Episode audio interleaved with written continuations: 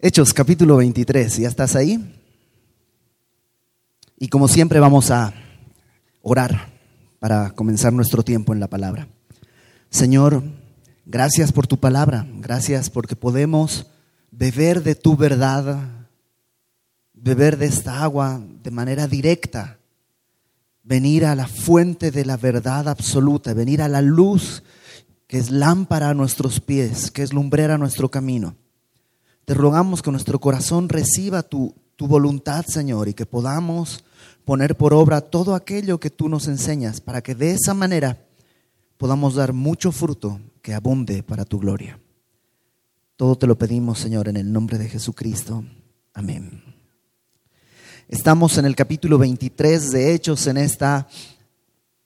Mm, no, no quiero decir en esta novela, pero en esta historia dramática de Pablo cuando llega a Jerusalén. Ustedes recuerdan, Pablo llega a Jerusalén y, em, y hay un plan que desarrollan porque había el rumor de que Pablo era una especie de antijudío que estaba enseñando a la gente a apostatar de Moisés. Y entonces tienen un plan los, los de la iglesia en Jerusalén, de alguna manera hacer ver que Pablo no está haciendo eso. Están tratando de hacer algo de alguna manera bueno, pero de una manera carnal, montando una simulación. Esta simulación no funciona y entonces eh, Pablo es, lo encuentran en el templo, lo están golpeando, lo quieren matar a golpes literalmente y es rescatado por la guardia romana. Y, y habíamos dicho que ese era el primer round, que Pablo intenta hacer esto y es derrotado por nocaut. Cuando la Guardia Romana lo está llevando eh, casi a empujones por la multitud que lo quiere matar, logran llegar a la fortaleza Antonia y en la escalera Pablo le pide al tribuno que le permita hablar al pueblo y le habla al pueblo. Le habla al pueblo en la lengua que el pueblo podía entender, que era el arameo. Y les explica cómo él era antes también así, fariseo, celoso de Dios, y en el esfuerzo por cumplir lo que él creía que era la voluntad, se encontró con el Señor Jesucristo. Y el Señor Jesucristo le dice, te voy a enviar a los gentiles. Y lo escuchan hasta esa palabra. Los gentiles, recuerdan, son todos los que no son judíos. Y eh, cuando escuchan esto, el pueblo se, se enoja, empiezan a aventar polvo al aire, empiezan a rasgarse las vestiduras y quieren matar a Pablo y dijimos que ese es el round 2 y también pierde por nocaut. Los romanos toman a Pablo, lo meten a la fortaleza y están a punto de azotarlo para ver qué es lo que está sucediendo, porque todo esto sucede en arameo y el tribuno no habla arameo, entonces no está entendiendo qué pasa y dice, pues voy a agarrar a Pablo y lo voy a golpear hasta que me explique. Y ahí vamos a comenzar, en el versículo 22 del capítulo 22, para poder entrar al capítulo 23 con el contexto correcto. 22, 22 dice, le oyeron hasta esta palabra. Cuando Pablo dice gentiles, hasta ahí le oyeron. Entonces alzaron la voz diciendo, quita de la tierra tal hombre, porque no conviene que viva. Y como ellos gritaban y arrojaban sus ropas y lanzaban polvo al aire, mandó el tribuno que le metiesen en la fortaleza y le ordenó que fuese examinado con azotes para saber por qué causa clamaban así contra él. Pero cuando le ataron con correas, Pablo dijo al centurión que estaba presente, ¿es lícito azotar a un ciudadano romano sin haber sido encadenado? Cuando el centurión oyó esto, fue y dio aviso al tribuno diciendo, ¿qué vas a hacer? Porque este hombre es ciudadano romano. Para el, ciudadano romano era, eh, tenía derechos, no podía ser azotado así como así, tenía que haber primero un juicio y luego si fuese necesario, entonces cumplir el azote. Entonces están por cometer un acto que era eh, ilegal. Y, eso provoca en el tribuno una especie de temor Verso 26. Cuando el centurión oyó esto, fue dando aviso al tribuno, diciendo, ¿qué vas a hacer? Este hombre es ciudadano romano. Vino el tribuno y le dijo, dime, ¿eres ciudadano romano? Él dijo, sí. Y respondió el tribuno, yo con una gran suma adquirí esta ciudadanía. Entonces Pablo dijo, pero yo lo soy de nacimiento. Así que luego se apartaron de él los que le iban a dar tormento, y aún el tribuno, al saber que era ciudadano romano, tuvo temor por haberle atado. Al día siguiente, queriendo saber de cierto la causa por la cual le acusaban los judíos, le soltó de las cadenas y mandó venir a los principales sacerdotes y a todo el concilio, y sacando a Pablo, le presentó ante ellos. Tercer round de Pablo intentando predicar a los judíos. También habíamos dicho que hay un debate entre todos los eruditos si Pablo está yendo dirigido por Dios a Jerusalén o Pablo está yendo por su propio deseo. Yo creo que aquí nos va a dar una respuesta, pero otra vez, esto es lo que yo creo. A ti te tocará leer y orar y ver qué es lo que, cuál es la conclusión a la que llegas. Pero yo creo que aquí vamos a ver cómo Pablo revela que en verdad no está siendo dirigido por el Espíritu Santo sino por su propio deseo de predicarle a los judíos. Pablo, capítulo 23, dice, mirando fijamente al concilio, dijo, varones hermanos. Em, esta frase, hermanos, nos muestra que Pablo, en verdad, seguramente era parte del Sanedrín, parte del concilio, antes porque está tratándolos como hermanos, como iguales. Si no, probablemente como Esteban, no sé si tú recuerdas a Esteban, cuando está ante el concilio, dice, padres, oídme, porque era una forma de respeto. Pablo se dirige a ellos como hermanos. Yo, imagino a Pablo. Pablo tiene una pasión por el Evangelio y tiene una pasión por el pueblo judío. Aunque él ha sido enviado a los gentiles, siempre en el libro de Hechos lo hemos visto yendo primero a la sinagoga, primero a la sinagoga. En Jerusalén intenta predicar ahí en el templo, no se puede, intenta predicar en la fortaleza Antonia, no se puede, pero yo lo imagino acá diciendo, ahora sí. O sea, ¿qué mejor que explicarle al Sanedrín?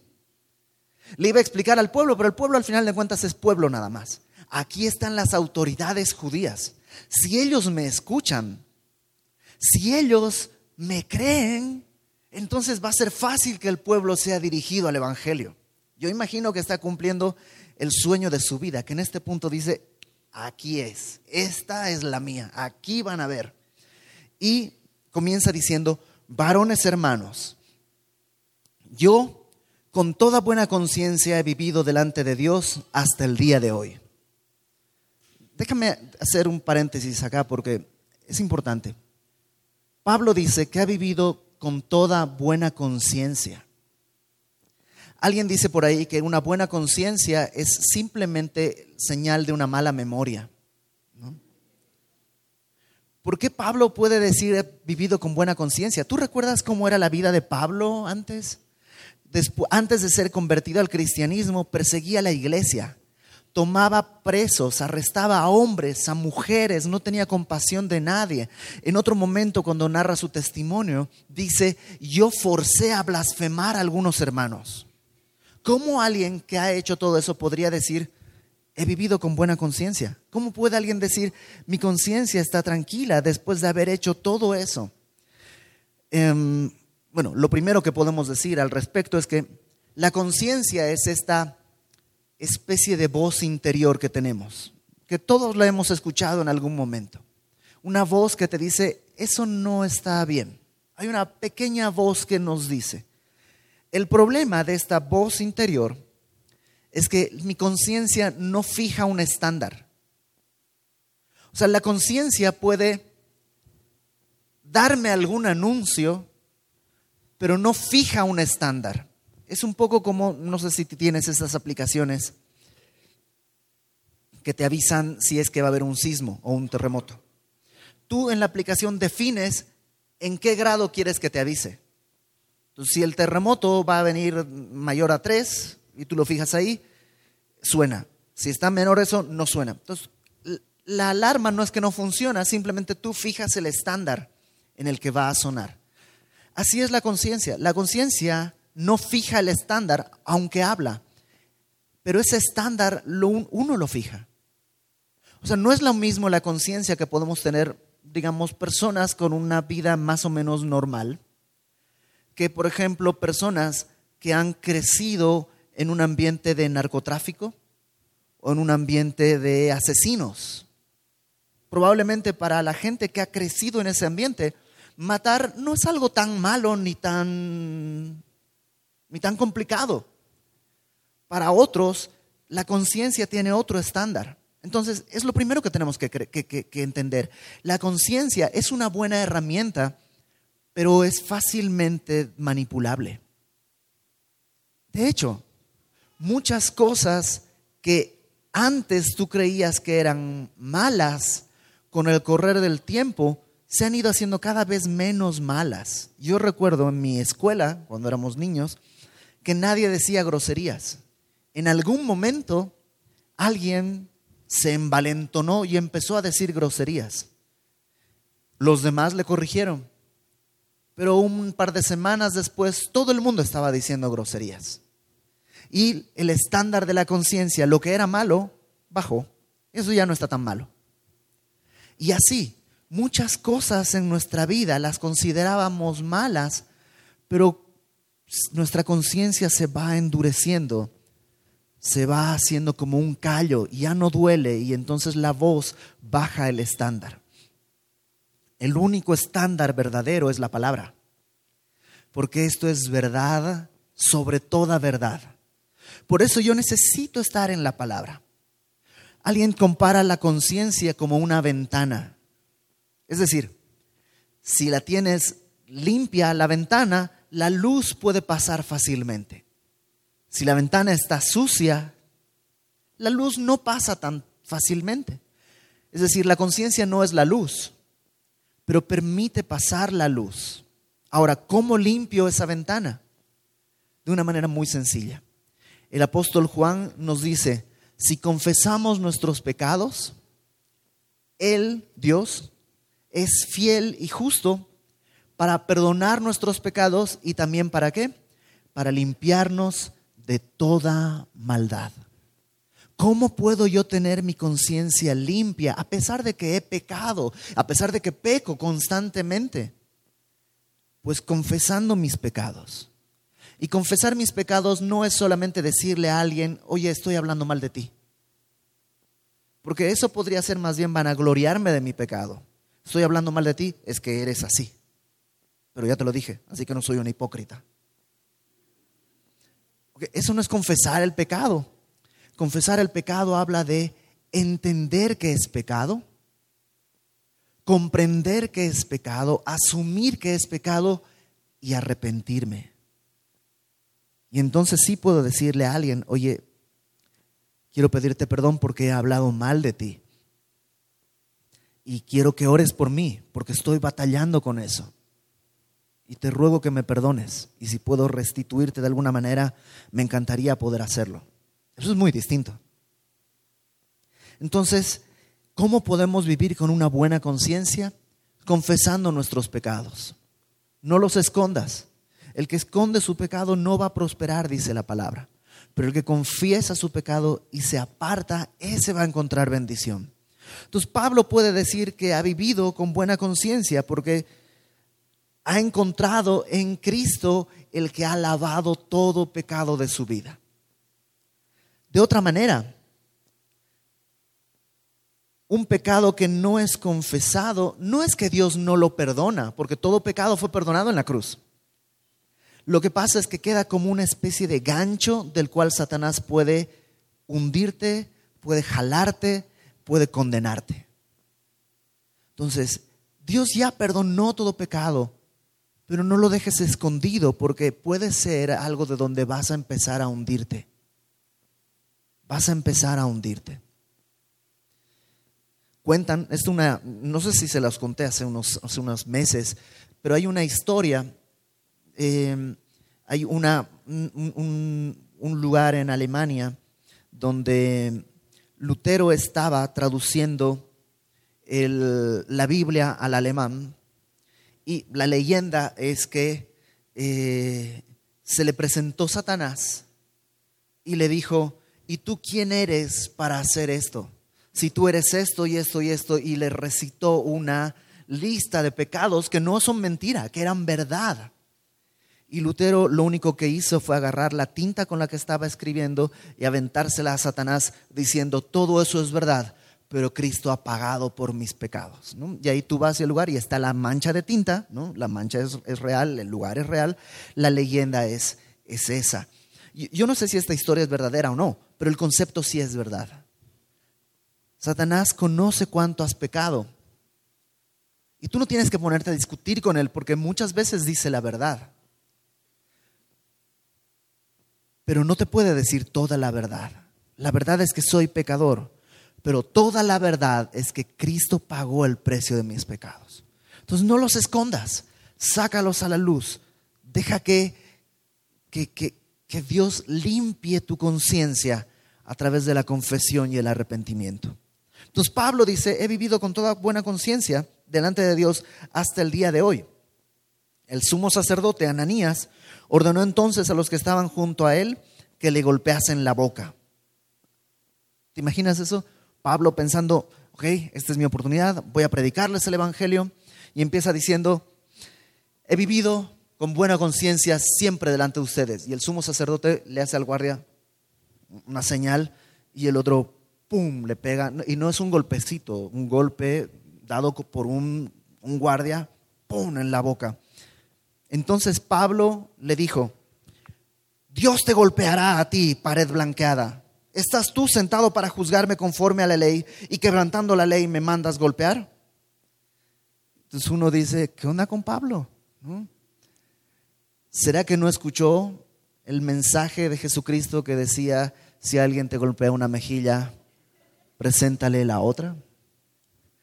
Yo creo que esta es la clave para entender que en verdad Pablo no estaba dirigido por el Espíritu Santo, sino en su carne. Y cuando hablo en su carne, no quiero decir que estaba yendo a hacer algo inmoral, simplemente no era donde Dios quería que esté. Era su propio deseo predicarle al pueblo judío, más que la instrucción de Dios. Y cuando las cosas están en tu propio deseo y no salen como tú quieres, ¿qué sucede? ¿Te frustras? te enojas, te sacas de onda, contestas mal.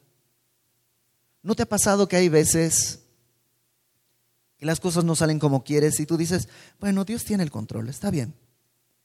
Pero otras veces sí te enciendes y contestas. Y Pablo acá pierde completamente el estilo, ¿no? Pablo le dice, ¿estás tú para juzgarme? Pared blanqueada y todo esto. Ahora, es verdad que hubo una injusticia. Es verdad, porque la ley, acompáñame por favor a Deuteronomio 25. Deuteronomio 25. Versículo 1 y 2.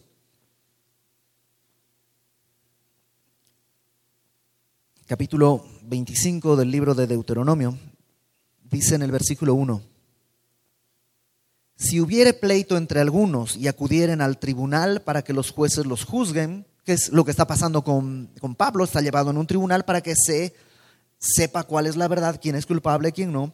Dice, estos, el tribunal, absorberán al justo y condenarán al culpable.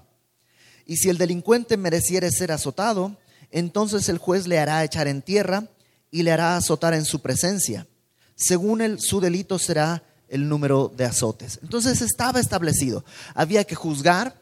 Una vez encontrado culpable, si fuera digno de azotes, lo tienen que acostar y entonces azotarlo en la espalda. Por eso está acostado, está eh, boca abajo y lo azotan en la espalda, no en la boca. Entonces, evidentemente, Ananías está cometiendo una injusticia. Ananías está haciendo algo ilegal. De hecho, Ananías era un sumo sacerdote corrupto. En el tiempo, a partir de este tiempo, a partir del tiempo de Jesús, ya la línea sacerdotal estaba súper corrompida. Ya era un puesto político más que un oficio religioso. Ya el sumo sacerdote en este tiempo era establecido por Roma. El imperio romano ponía a alguien que era afín a sus intereses como sumo sacerdote. Sí, elegía a un judío, pero un judío que está a favor nuestro, y entonces lo ponía. Y también lo quitaba. no estamos como en el Antiguo Testamento, que el sumo sacerdote tenía que ser del linaje de Aarón y hasta que muriera y entonces un hijo... No, no, aquí ya es un cargo político. Y Ananías era alguien que estaba completamente entregado en corrupción, entregado en, eh, a, a enriquecerse. Obviamente no está viendo por la salud espiritual del pueblo. Y lo que hace es tomar la autoridad que tiene para golpear a Pablo, simplemente. Pregunta, entonces, ¿Pablo contestó adecuadamente porque las autoridades eran corruptas? No. De todos modos, Pablo tenía que sujetarse y someterse a las autoridades que Dios había establecido. Y Pablo tenía que haber respondido como respondió el Señor Jesús. Porque el Señor Jesús también vivió algo semejante. Acompáñame por favor al, capítulo 18 de Juan en el Evangelio de Juan, capítulo 18,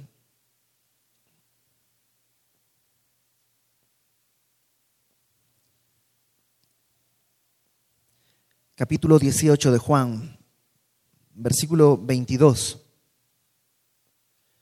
A Jesús le han preguntado acerca de sus enseñanzas. ¿Qué es lo que está enseñando? Está, está enjuiciado, estamos en el último momento antes de la crucifixión lo están enjuiciando y le preguntan qué es lo que ha enseñado. Y Jesús responde, todo lo que he enseñado lo he enseñado en público. O sea, no he enseñado nada en secreto. Si quieres saberlo, pregúntale a cualquiera de los que me ha oído. De alguna manera Jesús está diciendo, no estoy enseñando nada que pueda poner en peligro a nadie. Pregúntale a cualquiera a ver si es que hay algo corrupto en mi enseñanza. Entonces, cuando hubo, verso 22, cuando Jesús hubo dicho esto, uno de los alguaciles que estaba allí le dio una bofetada diciendo, ¿así respondes al sumo sacerdote? Entonces, si te das cuenta, es una escena semejante la que Pablo está viviendo a la que Jesús vivió. Y Jesús le respondió, si he hablado mal, testifican que está mal. Y si bien, ¿por qué me golpeas? ¿Te das cuenta la diferencia de la respuesta del Señor Jesús a la respuesta de Pablo? El Señor Jesús simplemente dice, ok, que estoy haciendo mal, si estoy haciendo algo mal, dímelo. Si no estoy haciendo nada mal, ¿por qué me estás golpeando? Mientras que Pablo le dice, pared blanqueada, ¿quién te crees? Dios te va a golpear a ti. ¿Quién está en la carne? ¿Quién está en el espíritu? Creo yo. Es más, fíjate lo que sucede después. Los que estaban presentes dijeron, verso 4 de Hechos 23, los que estaban presentes dijeron, al sumo sacerdote de Dios injurias? O sea, ¿así le hablas al sumo sacerdote? Lo correcto hubiera sido que Pablo dijera, oh, perdón, ¿saben qué? Perdí el control, la regué, soy, perdónenme por favor, señor don sumo sacerdote, o no sé cómo, cómo se le dirá, ¿no? Pero Pablo ni siquiera pide perdón. Fíjate la respuesta de Pablo. Verso 5. Pablo dijo, no sabía hermanos que era el sumo sacerdote, pues escrito está, no maldecirás a un príncipe de tu pueblo. No pide perdón, no pide disculpas, simplemente dice, sí, no hay que maldecir al príncipe del pueblo, eso dice la ley pero no pide perdón, no dice nada. Ahora, algunos piensan que Pablo tenía un problema en la vista. Por ejemplo, en la carta a los Gálatas, al final de la carta a los Gálatas, Pablo dice, estoy escribiendo la salutación con mi mano y miren qué letras tan grandes escribo. Y pareciera que hay un problema en la visión de Pablo.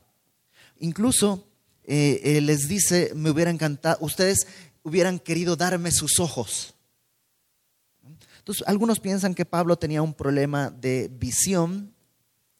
De hecho, estas personas dicen que eso fue producto del encuentro con el Señor Jesús camino a Damasco. ¿Te acuerdas que queda ciego ante la luz de la presencia de Cristo? Y aunque caen escamas de sus ojos cuando eh, eh, Mananías eh, le ora por él, em, algunos piensan que a partir de ahí ya tuvo problemas de visión. Y entonces aquí él solo oyó la voz y contestó y le dicen, es el sumo sacerdote. Y entonces dice, ah, perdón, no sabía que era el sumo sacerdote. No, no alcanzo a ver tan lejos. ¿Cuál es el problema con ese argumento? Número uno, tampoco es la forma de hablarle a otra persona. O sea, ok, no era el sumo sacerdote, podría haber sido el que trae agua, podría haber sido un sirviente. Tampoco era la manera correcta de responder. El Señor Jesús no hubiera contestado de esa manera, ya sea una autoridad o sea el sirviente más pequeño de todo el pueblo. En segundo lugar, era imposible confundir al sumo sacerdote. Nadie vestía como el sumo sacerdote, solo él vestía con eso, tenía su tocado, tenía, tenía todo el traje. Entonces no verlo es un argumento, yo creo, un poco exagerado. No creo que ese sea el caso. Otros piensan que entonces la respuesta de Pablo es irónica, así como diciendo, em, Oh, así que ese es el sumo sacerdote. Apa sacerdotito que hay en Jerusalén, ¿no? Mm, mira, qué bonito. Ah, no sabía que era el sumo sacerdote. Discúlpeme usted, yo pensé que los sumos sacerdotes cumplían la ley. Discúlpeme usted. Parecía que es un tono irónico el que usa. Lamentablemente la Biblia no registra el tono, solo registra el texto. Y lo único que Pablo hace es aceptar que hizo algo mal al hablar así al sumo sacerdote. Pero ya perdió. Ya perdió. Ya no hay manera de recuperar. O sea, ¿qué quería hacer? Predicarle el Evangelio. Y no sé si te ha pasado a ti que dices, le voy a predicar el Evangelio a mi vecino, voy a acercarme y entonces en, proceso tu vecino contesta groseramente porque es, es inconverso y entonces tú pierdes el control y contestas groseramente y se hace un pleito y terminas diciendo, pues ojalá te mueras en el infierno, casi casi. Cuando el propósito original era predicarle el Evangelio. Y en el proceso te olvidaste que actúa así porque es así, porque no tiene a Cristo. Y no sé si te ha pasado que te quieres morir después, así de, la regué, la regué, la regué, la regué. ¿Y ahora cómo le voy a decir que Dios lo ama la próxima vez que me lo encuentre en el pasillo? ¿Qué me queda? ¿Qué, Bueno, Pablo está en ese punto. Yo creo que ya se da cuenta que la regó. Ya no tiene que, ya ahorita hablarle del amor de Cristo y pagó el precio de tus pecados. Ya, ya, ya no cabe. Entonces lo único que Pablo dice es, pues, eh, eh, verso 6. Pablo, notando que una parte era de saduceos y otra de fariseos, alzó la voz en el concilio, cambia de tema, y dice, varones hermanos, yo soy fariseo, hijo de fariseo, acerca de la esperanza y de la resurrección de los muertos se me juzga. Cuando dijo esto se produjo disensión entre los fariseos y los saduceos, y la asamblea se dividió, porque los saduceos dicen que no hay resurrección, ni ángel, ni espíritu, pero los fariseos afirman estas cosas. Pablo se da cuenta que dentro del, del Sanedrín, dentro del conjunto, la asamblea que había ahí, la mitad eran fariseos y la mitad eran saduceos. ¿Qué, ¿Qué, era esto? Bueno, fariseos y saduceos eran todos judíos, pero digamos que eran dos sectas dentro del judaísmo. Los fariseos eran personas rigurosas en el cumplimiento de la ley, personas que se habían dedicado desde niños al cumplimiento de la ley y al estudio de las escrituras. Y Pablo era fariseo, y no solo él dice que su papá también era fariseo, entonces viene de un linaje del fariseísmo. Estudió a los pies de Gamaliel, un rabino fariseo. Los saduceos, por el contrario, los saduceos eran en primer lugar, personas con mucho poder económico y mucho poder político. Eran personas con mucho dinero. En segundo lugar, aunque eran judíos y creían en Jehová, solo consideraban parte de las escrituras inspiradas los primeros cinco libros de la ley. Los primeros cinco libros de la ley, el Pentateuco. Solo eso lo consideraban inspirado por Dios. de Josué en adelante, ellos decían, ah, esto, esto, son historias, pero no es la palabra de Dios. Entonces ellos en los cinco primeros libros no encontraban una idea de la vida después de la muerte, no encontraban la idea de la resurrección, no encontraban la idea de ángeles y esas cosas. eran bastante materialistas. El día de hoy diríamos son gente materialista, vivían en el ahí, en el aquí, en el ahora, vivían, tenían mucho poder económico y por tanto pues su vida era hedonista. Se trataba de disfrutar, ¿no? living la vida loca, o sea, hacer lo que puedas para disfrutar el día de hoy porque te mueres y se acabó. Uno podría pensar cómo los saduceos, viviendo así, creen en Dios, y, eh, pero bueno, el día de hoy sucede. Y tú te das cuenta, gente que va a los antros y se emborracha y todo, y el día siguiente está en la iglesia. Y está viviendo como saduceos, tratando de vivir y recoger lo máximo que pueda del día de hoy con una idea extraña acerca de Dios. Bueno, estos, como eran de mucho poder económico y mucho poder político, estaban dentro del Sanedrín. Entonces Pablo se da cuenta que hay saduceos, que hay fariseos, y lo que dice es, al mejor estilo de Mafalda, si no puedes convencerlos, confúndelos. Lo que hace es inclinar la balanza. Y él, como si hiciera esto, se para de un lado y dice, yo soy fariseo, hijo de fariseo. Y la razón por la que me están juzgando es porque creo en la resurrección de los muertos. ¿Qué es lo que hace con eso? Se gana la mitad de la asamblea. Se pone en contra la otra mitad. Y empieza una discusión entre ellos, entre los saduceos y los fariseos. Fíjate lo que sucede. Versículo 8, eh, perdón, 9 y hubo un gran vocerío, y levantándose los escribas de parte de los fariseos, contendían diciendo, ningún mal hallamos en este hombre, que si un espíritu le ha hablado o un ángel, no resistamos a Dios. Por supuesto, los fariseos están a favor de Pablo. Están, creen que hay resurrección y todo esto. Los saduceos no, y se arma tal discusión, aunque el texto no lo dice, probablemente todo esto fue también en en arameo, y el tribuno, que todavía no entiende qué ha sucedido, está ahí parado y dice, habiendo grande disensión, el tribuno, teniendo temor de que Pablo fuese despedazado por ellos, mandó que bajasen soldados y le arrebatasen en medio de ellos y se lo llevasen a la fortaleza. Tercer round, knockout. Pablo no logra predicar el Evangelio. Y el tribuno sigue, es pobre hombre, ¿no? El, tribuno nomás, lo, lo único que ve es que lo quieren matar a Pablo en el templo, lo rescata, Pablo quiere hablarles ahí en la fortaleza Antonia y lo quieren matar y luego este, lo traen entre el Sanedrín, Pablo dice algo y ahora lo quieren matar. Y yo imagino a Pablo, como te decía hace rato, sintiéndose miserable, sintiéndose fracasado. Y no sé si tú has vivido eso.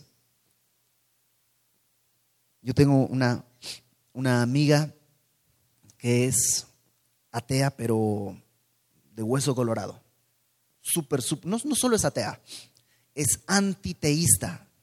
No solo es antiteísta y atea, es anticristiana a muerte. Y lo sé porque era mi amiga desde antes de que yo fuera cristiano y yo estaba con ella, o sea, fuimos amigos y, conversábamos y nos burlábamos del cristianismo y nos burlábamos de los creyentes y, y, además como es una persona muy inteligente, ella es pianista, eh, hasta donde yo recuerdo habla español, inglés, alemán, ruso, portugués. Entonces es una persona que lee mucho y, y era fácil burlarse de cualquier cristiano y humillarlos.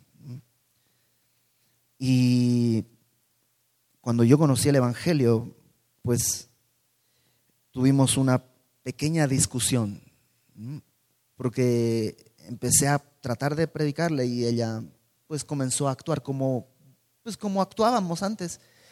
Y mi respuesta no fue poner la otra mejilla, sino fue decirle, pared blanqueada, Dios te golpeará a ti. Y fue una discusión fea, y regresas a casa sintiéndote o sea, no, no solo mal porque no pude predicarle, sino realmente lo que hice fue enterrarla. O sea, fue, fue, fue, lo peor. No solo no sumé, sino que resté, gasté, perdí. Yo imagino a Pablo así, porque fíjate lo que sucede en el versículo 11. A la noche siguiente, yo creo que es cuando Pablo toca fondo. Dice, se le presentó el Señor y le dijo, ten ánimo, Pablo. ¿A quién le dices ten ánimo? Al que está desanimado. Yo creo que Pablo estaba ahí en su celda, llorando, pensando, ¿por qué vine? El Espíritu Santo me lo advirtió, los creyentes me lo dijeron, tenía la idea que iba a predicar el Evangelio.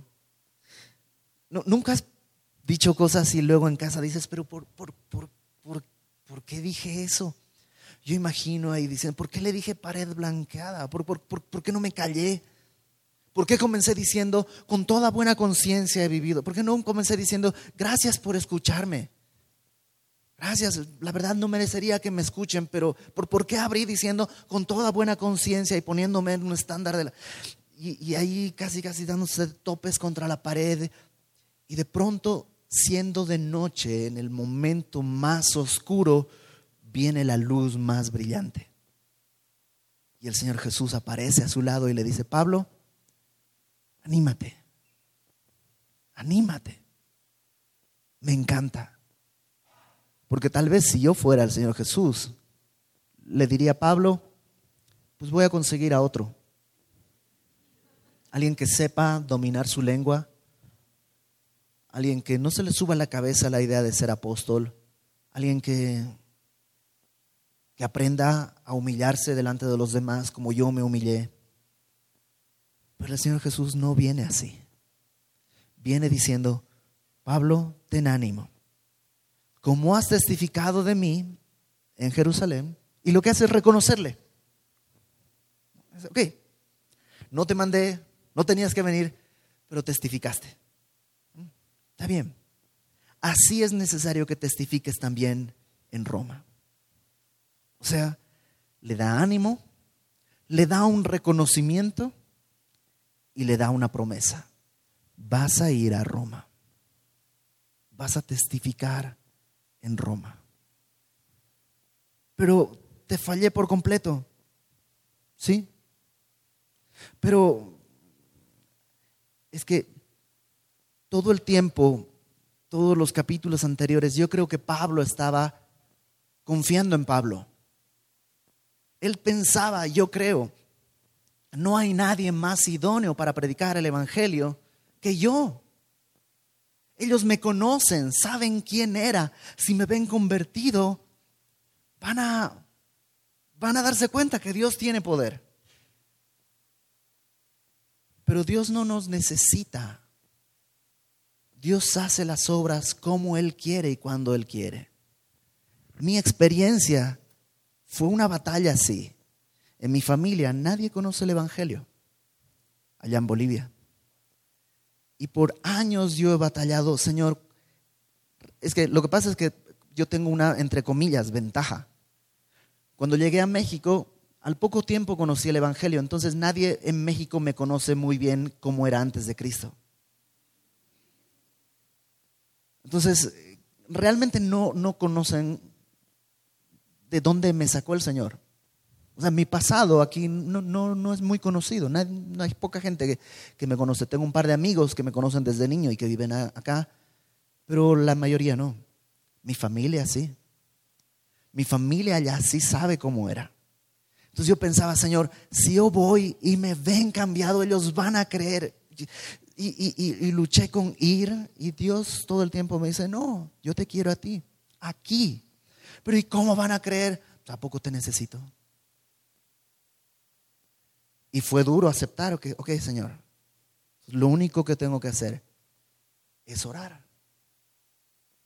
Y ponerme de rodillas cada día y clamar porque alguien allá les anuncie el Evangelio las veces que sean necesarias.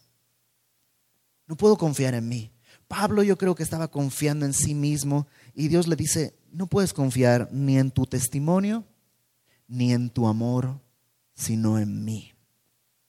Y me encanta el Señor que no lo desecha. Bien, Pablo, no te desanimes. Así como has testificado, lo vas a hacer en Roma, ahora donde yo te digo. Y empieza todo el plan de Dios, y ahora no está en manos de Pablo, está en manos de Dios. Empieza el plan de Dios para poner a Pablo en el camino correcto. La manera en la que Dios lo va a hacer es completamente al revés de lo que tú y yo haríamos, completamente distinta a cómo tú y yo lo imaginaríamos. Pero eso lo veremos la próxima semana. Lo que creo que el día de hoy tenemos que entender es que la gracia de Dios es suficiente y no tenemos que confiar en ninguna otra cosa. ¿Has metido la pata? ¿Alguna vez tratando de predicarle a alguien has metido la pata olímpicamente? Pues Dios dice, no te desanimes. Así como lo hiciste, pero bien, vas a hacer donde yo te envíe. Dios no nos desecha por una sola razón. Él ha pagado todos nuestros pecados en la cruz del Calvario. Es la única razón. Nunca éramos más valiosos y ahora la regamos, ya no somos valiosos. No, siempre fuimos innecesarios, siempre fuimos de papel, nunca fuimos fuertes. Es Él quien es fuerte, es Él quien hace la obra, porque para Él va a ser toda la gloria. El día de hoy tu conciencia te demanda, hay cosas que has hecho y tú dices, si supieran, me dejarían de hablar incluso mis hermanos en la iglesia. Ok, Dios no te desecha confiesa tu pecado, sácalo a la luz, ven a vivir con una buena conciencia. Se vive mejor, se está más tranquilo, se vive más humillado, porque estás sacando la verdadera naturaleza que hay. Ya todo el mundo va a saber, o las personas a las que se lo confieses, va a saber que realmente no eras tan perfecto como, parecías, sino que realmente hay problemas. Pero ese costo de humillación que vas a tener lo vas a ganar también en paz y en comunión con tus hermanos y en comunión con Dios. Por eso el día de hoy vamos a recordar el sacrificio de Cristo, porque esa es nuestra esperanza. Nuestra esperanza es lo que Él hizo por nosotros. Vamos a orar. Señor, gracias porque confiamos en ti y dependemos de ti. Y no hay nada en nosotros, Señor, no hay nada. No hubo nunca nada y nunca habrá nada que pueda compararse o que pueda sumar a lo que tú has hecho. Tu obra ha sido perfecta. Tú nos alcanzaste, tú viniste por nosotros, tú nos sonreíste a pesar de que éramos tus enemigos. Y aquí estamos, Señor. Algunos con una conciencia cauterizada que necesita volver a cobrar vida. Algunos, Señor, siendo acusados por Satanás, como si tú no hubieras pagado por todo, simplemente por no haber sacado a la luz el pecado. El día de hoy queremos venir delante de ti y sacar todo a la luz con la confianza de que tú no te espantas de nuestro pecado, porque tú ya lo pagaste. Haz tu obra en nosotros, Señor. Que podamos, a pesar de todos nuestros defectos, a pesar de todas nuestras fallas, a pesar de todo, podamos glorificar tu nombre. Te pedimos, Señor, en el nombre de Jesús, que tu Espíritu Santo en nosotros haga esa obra. Amén.